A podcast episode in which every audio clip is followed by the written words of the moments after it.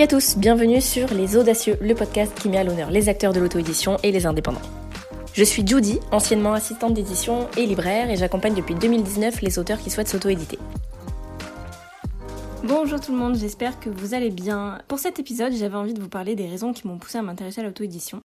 Quand je rencontre un auteur, quand il y a une demande de prestation, on fait connaissance, etc., et je pose toujours la même question pourquoi l'auto-édition? Je veux m'assurer que l'auteur sait dans quoi il s'embarque, je teste un peu sa motivation, je veux savoir si c'est uniquement un choix par défaut qui lui plaît pas forcément, par ego parfois, euh, comme le fait par exemple de pas trouver de maison d'édition, alors même si c'est une raison qui reste valable, ça suffit pas toujours, ou s'il le fait parce qu'il a la conviction en fait que le jeu en vaut la chandelle. L'auto-édition, euh, bon on le sait maintenant, hein, c'est pas la voie royale, c'est pas la recette miracle ni rien, c'est un choix qui est pas anodin mine de rien, donc euh, moi j'aime bien connaître le parcours des auteurs et ce qui motive ce choix. L'inverse, par contre, est un peu plus rare. On me demande pas vraiment pourquoi moi je m'y intéresse.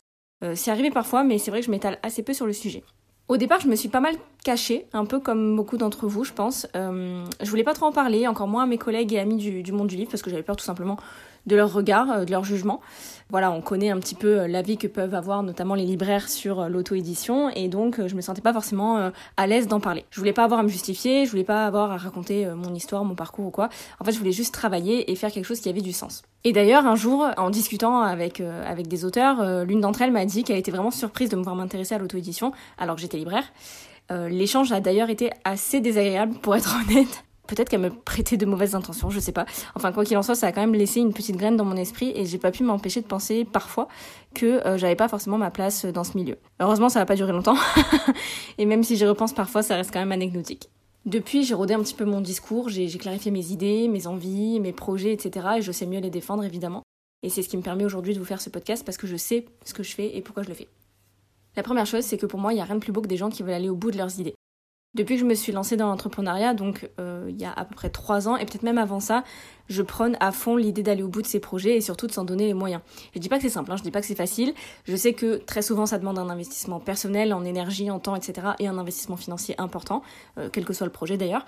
Mais ce que j'admire chez la plupart des auteurs auto-édités, c'est qu'ils sont motivés par leur passion. Alors c'est pas toujours parfait, il y a beaucoup à apprendre, euh, c'est sûr qu'il faut être humble un petit peu sur cette question, il faut du temps, de la volonté, etc. Mais moi j'aime bien les gens passionnés c'est pas facile d'aller au bout des choses, de ne pas abandonner en cours de route, au, pire de pas s'auto-saboter.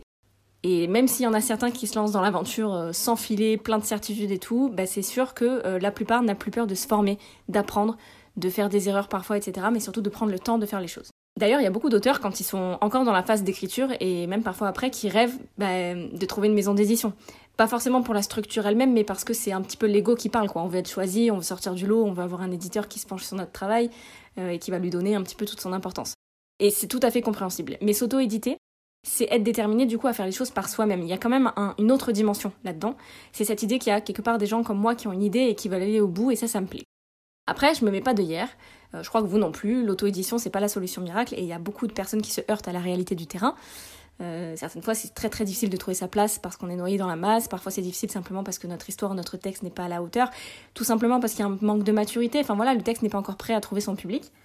Heureusement, ça se travaille et ça s'améliore. Donc euh, voilà, l'idée c'est pas seulement de devenir le prochain Musso ni la prochaine Annie Ernaux, mais peut-être simplement de mener à bien un projet de grande envergure, un projet créatif, intime, qui nous révèle à nous-mêmes.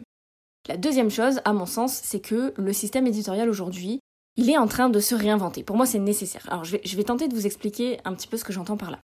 La première chose, c'est que les maisons d'édition, elles sont submergées de manuscrits. On le sait, moi je l'ai vu de mes propres yeux. Euh, la dernière maison d'édition pour laquelle je travaillais recevait sans mentir une cinquantaine de manuscrits par jour, si c'est pas plus. Je sais pas si vous vous rendez compte, mais humainement, c'est impossible de les traiter dans des délais corrects euh, et de les considérer comme il faut, de prendre du temps de les lire, etc., malgré les comités de lecture, malgré la bonne volonté de tout le monde. Faut pas se leurrer, ça devient difficile de sortir du lot quand on a que quelques minutes pour faire la différence. Les délais s'allongent énormément pour avoir une réponse, ne serait-ce qu'un refus, et ça, ça risque pas de s'améliorer. Et d'ailleurs, même quand la réponse est positive au départ, bah, il se passe parfois un an, un an et demi avant la publication, et ça laisse le temps aux équipes de changer, aux éditeurs de partir, et parfois aux auteurs bah, d'être euh, abandonnés, d'être laissés tomber. Je dis ça parce que je l'ai vu arriver, malheureusement, même si euh, ça reste rare, encore heureux. Ensuite, faut pas se leurrer, les grandes maisons d'édition euh, publient de moins en moins d'auteurs inconnus, sortis de nulle part, etc., parce qu'un texte les a particulièrement touchés et tout.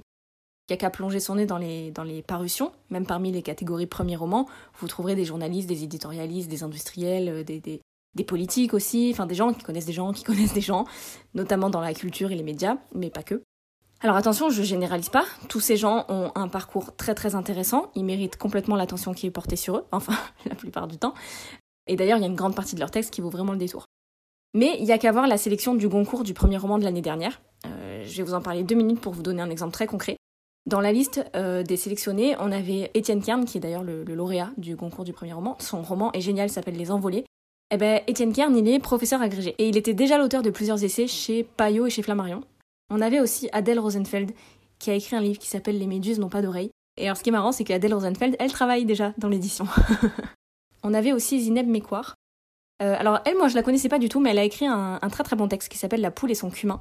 Euh, mais il se trouve qu'elle ne sort pas de nulle part non plus puisqu'elle est collaboratrice parlementaire, donc euh, voilà, elle a quand même une position assez importante. Ensuite, on avait Douane Bui qui a écrit un livre qui s'appelle La Tour. Et Douane Bui, eh ben, elle est journaliste à l'Obs. Elle a reçu euh, pas mal de prix pour ses reportages, donc c'est quand même quelqu'un qui est habitué à l'écrit et qui a aussi pas mal de connaissances du monde de l'édition et des médias. Et la dernière personne, c'était euh, Walid Ajar Rachedi. Alors pour le coup, moi je le connaissais pas du tout, et je pense que c'est peut-être celui dans la liste qui bénéficie le moins euh, de sa position ou de son réseau, mais mine de rien, c'est quand même quelqu'un qui travaille dans le monde des médias. Il est fondateur d'un magazine qui s'appelle Friction. Donc voilà, le gars sort pas non plus de nulle part. Tous ces romans dont je vous parle sont vraiment très très bons, donc n'hésitez pas à, aller voir, mais c'est juste pour vous donner un exemple, pour vous montrer que parmi ces Goncourt du premier roman, ou en tout cas euh, ces romans qui sont mis en avant par les éditeurs comme étant des premiers romans, on trouve quand même des gens qui, sur qui on ne prend pas trop trop de risques non plus. Et on a beaucoup comme ça d'auteurs qui arrivent avec déjà une connaissance du monde de l'édition et des médias en général. Je vous parle même pas de ceux qu'on édite parce que genre ça fait bien. Euh, les livres sont creux sans ambition, mais c'est des auteurs people quoi, on les prend quand même. Et puis il y a un autre truc, euh, moi qui m'a toujours mis un petit peu mal à l'aise, c'est l'attentisme un petit peu qu'on décèle euh, dans l'édition, c'est-à-dire cette idée de commander un livre en attendant un événement, généralement la mort de quelqu'un. Moi, ça me met un petit peu mal à l'aise, mais en même temps, il y a d'autres sujets sur lesquels c'est important, enfin voilà, sur les procès, sur les attentats peut-être, enfin sur d'autres types de choses comme ça, il y a des commandes qui sont faites et c'est nécessaire pour pouvoir expliquer l'actualité, mais des fois c'est fait à chaud, ça me dérange un petit peu, enfin voilà, il y a un côté comme ça qui me met mal à l'aise. Ensuite, ce qui bloque aujourd'hui un petit peu le marché, c'est qu'on a des grosses machines. Alors dans le milieu, on parle de Gali Grasseuil, c'est Gallimard, Grasset, Seuil, et d'autres aujourd'hui, euh, qui contrôlent la quasi-totalité du marché. Ils influencent les médias, les prix littéraires et tout. Et je vous parle même pas de l'influence et j'ai envie de dire de l'oligarchie un petit peu que constituent des systèmes comme celui de Bolloré. Alors je rentre pas trop dans les détails parce que moi je maîtrise pas vraiment les questions politiques, euh, parce que son ambition à Bolloré elle est éminemment politique. Mais euh, pour la faire courte, il contrôle à lui tout seul des éditeurs, des médias, des chaînes de télé, des groupes publicitaires importants. Et tout ce petit monde fonctionne comme ça en circuit fermé. Les livres publiés dans son groupe sont relayés par ces chaînes de télé, il bénéficie de la grosse cavalerie en termes de publicité grâce aux entreprises qu'il possède. Les éditeurs sont libres en théorie de publier ce qu'ils veulent, mais en pratique on se rend bien compte quand même que c'est lui qui tire les ficelles. Et ce genre de tractation, ça met en péril toute l'édition indépendante, avec entre autres un risque de standardisation de la production littéraire. Et il y a tout un tas d'autres petits éditeurs vaillants qui galèrent tous les jours, euh, je les admire beaucoup. D'ailleurs, moi, j'en veux pas du tout aux éditeurs, hein. je les admire vraiment, j'aime le travail qu'ils font. Ils sont pour moi un peu comme des joailliers, des, diamantaires même, j'ai envie de dire. Ils façonnent, ils polissent, etc. C'est aussi pour ça que je fais ce que je fais aujourd'hui. J'ai appris à travailler comme eux, je connais les ficelles du métier, et c'est quelque chose que j'aime énormément. Ils ont de la vision. Ils sont parfois clairvoyants, etc. Mais, bah, malgré tout, ils font aussi partie prenante d'un système étouffant, qui moi, en tout cas, me correspond plus. Et donc la concurrence sur le marché du livre, elle est féroce, oui, quand on a une place limitée sur les tables des librairies, euh, dans les pages culture de nos quotidiens préférés, forcément, euh, les grosses machines de l'édition, elles se battent pour prendre la lumière. Hein. Et donc elles publient toujours plus pour occuper l'espace. Donc aujourd'hui, ce qu'on constate, c'est une certaine oligarchie des grands groupes d'édition, une prolifération de petits éditeurs et de petites structures bah, qui ne tiennent pas malheureusement sur le long terme parce que le système les broie. Et enfin, une abondance de livres qui est à double tranchant, puisque d'un côté, elle permet une très grande diversité de contenus, mais de l'autre côté, elle perd évidemment euh, le lecteur quelque part. Et donc, le système change. Les petits éditeurs cherchent de nouvelles manières de rémunérer leurs auteurs, de payer la fabrication de leurs livres. Euh, j'ai envie de citer d'abord l'impression à la demande, qui a un bel avenir. Et il y a d'autres structures qui tentent de se faire connaître en dehors des carcans des médias. Euh, le rôle de l'auteur aussi change. Il se met en scène sur les réseaux sociaux, il se montre, se rapproche de plus en plus de ses lecteurs. Et bon, je me rends compte que je parle beaucoup sur ce sujet, je vais m'arrêter là parce que je veux pas que ce soit trop trop décousu. Mais euh, ce que je voulais dire pour conclure, c'est que moi je m'intéresse à l'auto-édition parce que j'aime le métier d'éditeur et que pour moi l'auto-édition ne fonctionne pas si on n'y met pas un petit peu de qualité. Et dans le même temps, je crois que l'auto-édition peut ouvrir la voie à de nouvelles choses, de nouvelles manières de faire et de penser l'édition. Du coup, ça fait bien la transition avec ce que je voulais dire ensuite. La créativité et avec ça la prise de risque est parfois plus importante en auto-édition et ça contribue fortement à dynamiser le secteur, à tester de nouveaux moyens d'éditer, de commercialiser, de faire sa promo et tout. Ça rejoint un peu ce que je disais juste avant, mais c'est un vivier de créateurs qui n'ont pas froid aux yeux et qui, pour se démarquer de manière individuelle, rivalisent d'inventivité dans le travail. Quand on fait rien, quand on fait comme d'habitude, euh, on fait le choix de la prudence, c'est la voie facile. Par contre, quand on se lance sérieusement, il faut investir, se former, changer, se mettre dans une situation parfois inconfortable, et ça c'est la voie difficile. Et dans ce cas-là, l'initiative passe nécessairement par bah, la prise de risque. Modérée, réfléchie bien sûr, mais quand même. Il faut être prêt à accepter l'échec malgré tout. La créativité, c'est avant tout une manière différente de penser. Je crois que c'est Albert Einstein qui disait euh, la folie, c'est de faire toujours la même chose et de s'attendre à un résultat différent. Bah oui, effectivement, pour avoir des résultats différents, il faut nécessairement prendre des décisions différentes, réfléchir à une nouvelle manière de faire. Euh, et les auteurs auto-édités n'ont pas le choix pour moi que de tester des salons, des goodies, des cadeaux, des réseaux sociaux, différents types d'impressions, euh, je sais pas moi, différentes manières de faire parler d'eux, d'utiliser les outils les plus récents. Enfin, je veux dire, par exemple, les auteurs auto-édités, ils étaient sur TikTok bien avant que les maisons d'édition aillent y faire leur marché, quoi. Et donc la créativité dans ce sens, c'est aussi la prise d'initiative. Personne ne va leur dire quoi faire, personne ne va faire d'études de marché à leur place, personne d'autre qu'eux ne connaît leur lectorat, personne ne va les faire inviter quelque part, enfin tout est à la charge de l'auteur. Et donc prendre des initiatives, c'est chercher des nouvelles expériences et pas utiliser des techniques qui ont déjà fait leur preuve. C'est ça qui fait bouger les lignes, parce que euh, ce qui marche va pouvoir être utilisé ou testé par d'autres, les éditeurs s'intéressent de près à l'auto-édition, malgré tout ce qu'on veut bien dire. Moi, j'ai des dizaines d'exemples en tête, ne serait-ce que euh, des éditeurs, par exemple, qui organisent des concours sur TikTok pour éditer des romans qui sont déjà présents sur la toile, des auteurs qui sont repérés grâce à Amazon, euh, des éditeurs qui se servent de la communauté déjà créée par un auteur, etc. Enfin, j'ai plein d'exemples à vous donner. Et le dernier point, je m'intéresse à l'auto-édition parce que je me sens plus libre de proposer des idées, de dire ce que je pense, de travailler sur des projets qui m'intéressent, qui font sens. Mine de rien, quand un titre essaye par tous les moyens de se glisser dans le haut du classement, de correspondre aux attentes des lecteurs, mais aussi et surtout des médias, enfin des prix littéraires, etc., euh, alors que les libraires n'ont plus de place dans leurs magasins, eh ben le bon ne suffit plus. Il faut de l'excellent, il faut de l'exceptionnel. Mais parfois, malheureusement, il faut du pas trop atypique. Et quelque chose qui ressemble, si possible, à ce qui a déjà été fait et qui a marché. Je vous donne un exemple très concret.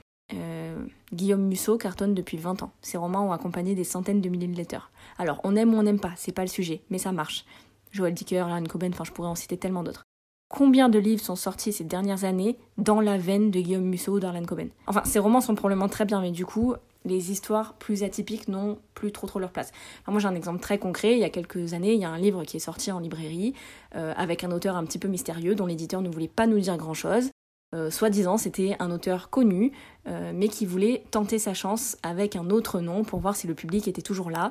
Il se trouve que le roman a marché, pourquoi? Parce que les rumeurs ont couru qu'il s'agissait peut-être effectivement de Guillaume Musso, d'un auteur de cet acabit. Et ça a marché. Ça a marché parce qu'effectivement, dans la trame, dans la narration du roman, on retrouvait vraiment les ingrédients que peut avoir Guillaume Musso. Ça fonctionne sur le public, ça a toujours fonctionné. Euh, mais voilà, en toile de fond, on avait quelque chose qui ressemble à quelque chose d'autre. Et ça fonctionne. Et pour moi, c'est aussi là que réside la force de l'auto-édition, c'est que les livres qui rentrent pas vraiment dans les cases, eh ben, ils ont leur chance ailleurs finalement. Je parlais tout à l'heure de Bolloré et du risque de voir la production littéraire un peu se standardiser et appartenir à des hommes politiques, à des hommes d'affaires et tout. Ben, pour moi, l'auto-édition, ça pourrait bien sauver la littérature si un jour on doit en arriver là. Voilà, c'est un peu mon, état d'esprit aujourd'hui. Et euh, bon, je vais m'arrêter là, je pense. Euh, l'autre constat, c'est que les prix littéraires ou les gros éditeurs sont surreprésentés dans les médias. Mais les gens les plus plébiscités en France, je pense à la BD peut-être, ou surtout à la romance par exemple, ne le sont pas du tout. La BD gagne un petit peu ses lettres de noblesse. C'est vrai, les professionnels du livre connaissent vraiment la valeur qui est attachée. Mais la romance, par exemple, ça reste un genre qui est très méprisé par les médias et les libraires. Pas assez de suspense, y a pas assez, euh, je sais pas, c'est pas assez littéraire, euh, c'est des romans qui véhiculent des clichés, qui apportent pas de réflexion, etc. Bref, il y a beaucoup d'a priori sur ce genre. Mais pourtant, les volumes de vente sont extrêmement importants, et notamment sur Amazon. Donc là aussi, ça veut dire qu'il y a une place à prendre. C'est la preuve que les lecteurs ont aussi un avis et attendent parfois autre chose que ce que les médias et les éditeurs leur proposent. Alors bien sûr, je fais des raccourcis parce que c'est beaucoup plus complexe que ça, mais euh, ça vous donne une idée un petit peu de mon état d'esprit. Tout ça fait que quand je travaille avec un auteur sur un livre, eh ben moi je me sens plus libre de dire ce que je pense, de travailler avec les parties pris de l'auteur, que ce soit dans la structure ou dans l'écriture, avec ses thématiques, avec son genre de prédilection. Je travaille aussi bien sur des romans que sur des livres pratiques, sur des livres de cuisine, sur des essais. C'est très riche, il n'y a pas d'a priori sur le genre. Pas de prise de risque financière de mon côté, hein, on va pas se mentir, euh, comme ça pourrait être le cas avec un éditeur, donc moi je suis toujours partante pour un nouveau projet. C'est très valorisant, et très excitante de voir de ses propres yeux en fait le champ des possibles s'ouvrir. Euh, j'avoue aussi que quand je travaillais dans l'édition, c'est pas moi qui choisissais les textes. Il y avait des éditeurs, des directeurs de collection, etc. Bref, tout un tas de monde très sérieux et très compétent, mais Le bonheur de mon travail aujourd'hui, c'est que je peux un peu choisir sur quoi je travaille. Et si je ne me suis rien refusé jusqu'à aujourd'hui parce que j'aime bien toucher à tout, il y a forcément des projets sur lesquels je m'épanouis moins, on va dire. Donc quand le moment viendra, ben, je pourrai aussi choisir de les laisser de côté ou de les orienter vers des collègues.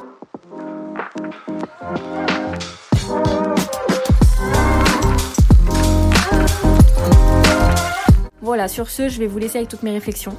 Euh, je m'intéresse à l'auto-édition pour toutes ces raisons et plus encore. Je sais pas si ça vous parle tout ce que j'ai évoqué. Est-ce que vous comprenez un petit peu mon point de vue? Est-ce que vous le partagez d'ailleurs? En tout cas, n'hésitez pas à m'écrire en, message privé pour en discuter. Moi, j'aimerais beaucoup avoir votre avis. Merci d'être resté jusqu'à la fin de ce podcast. Si vous avez un projet d'édition mais que vous ne savez pas où commencer, j'ai créé une formation justement qui s'appelle Publier son livre en auto-édition et qui vous permet de réaliser ce projet tout en étant accompagné. Retrouvez tous les détails de cette formation en barre d'infos de ce podcast ou sur mes réseaux sociaux, édition-du-bas artis. Si cette petite capsule plus personnelle vous a plu, n'hésitez pas à la partager et à réagir pour enclencher le débat. Vous pouvez aussi lui mettre une bonne note pour qu'on puisse gagner en visibilité. Si vous voulez qu'on parle d'un sujet en particulier la prochaine fois, envoyez-moi un petit message ou laissez-moi un commentaire. Ciao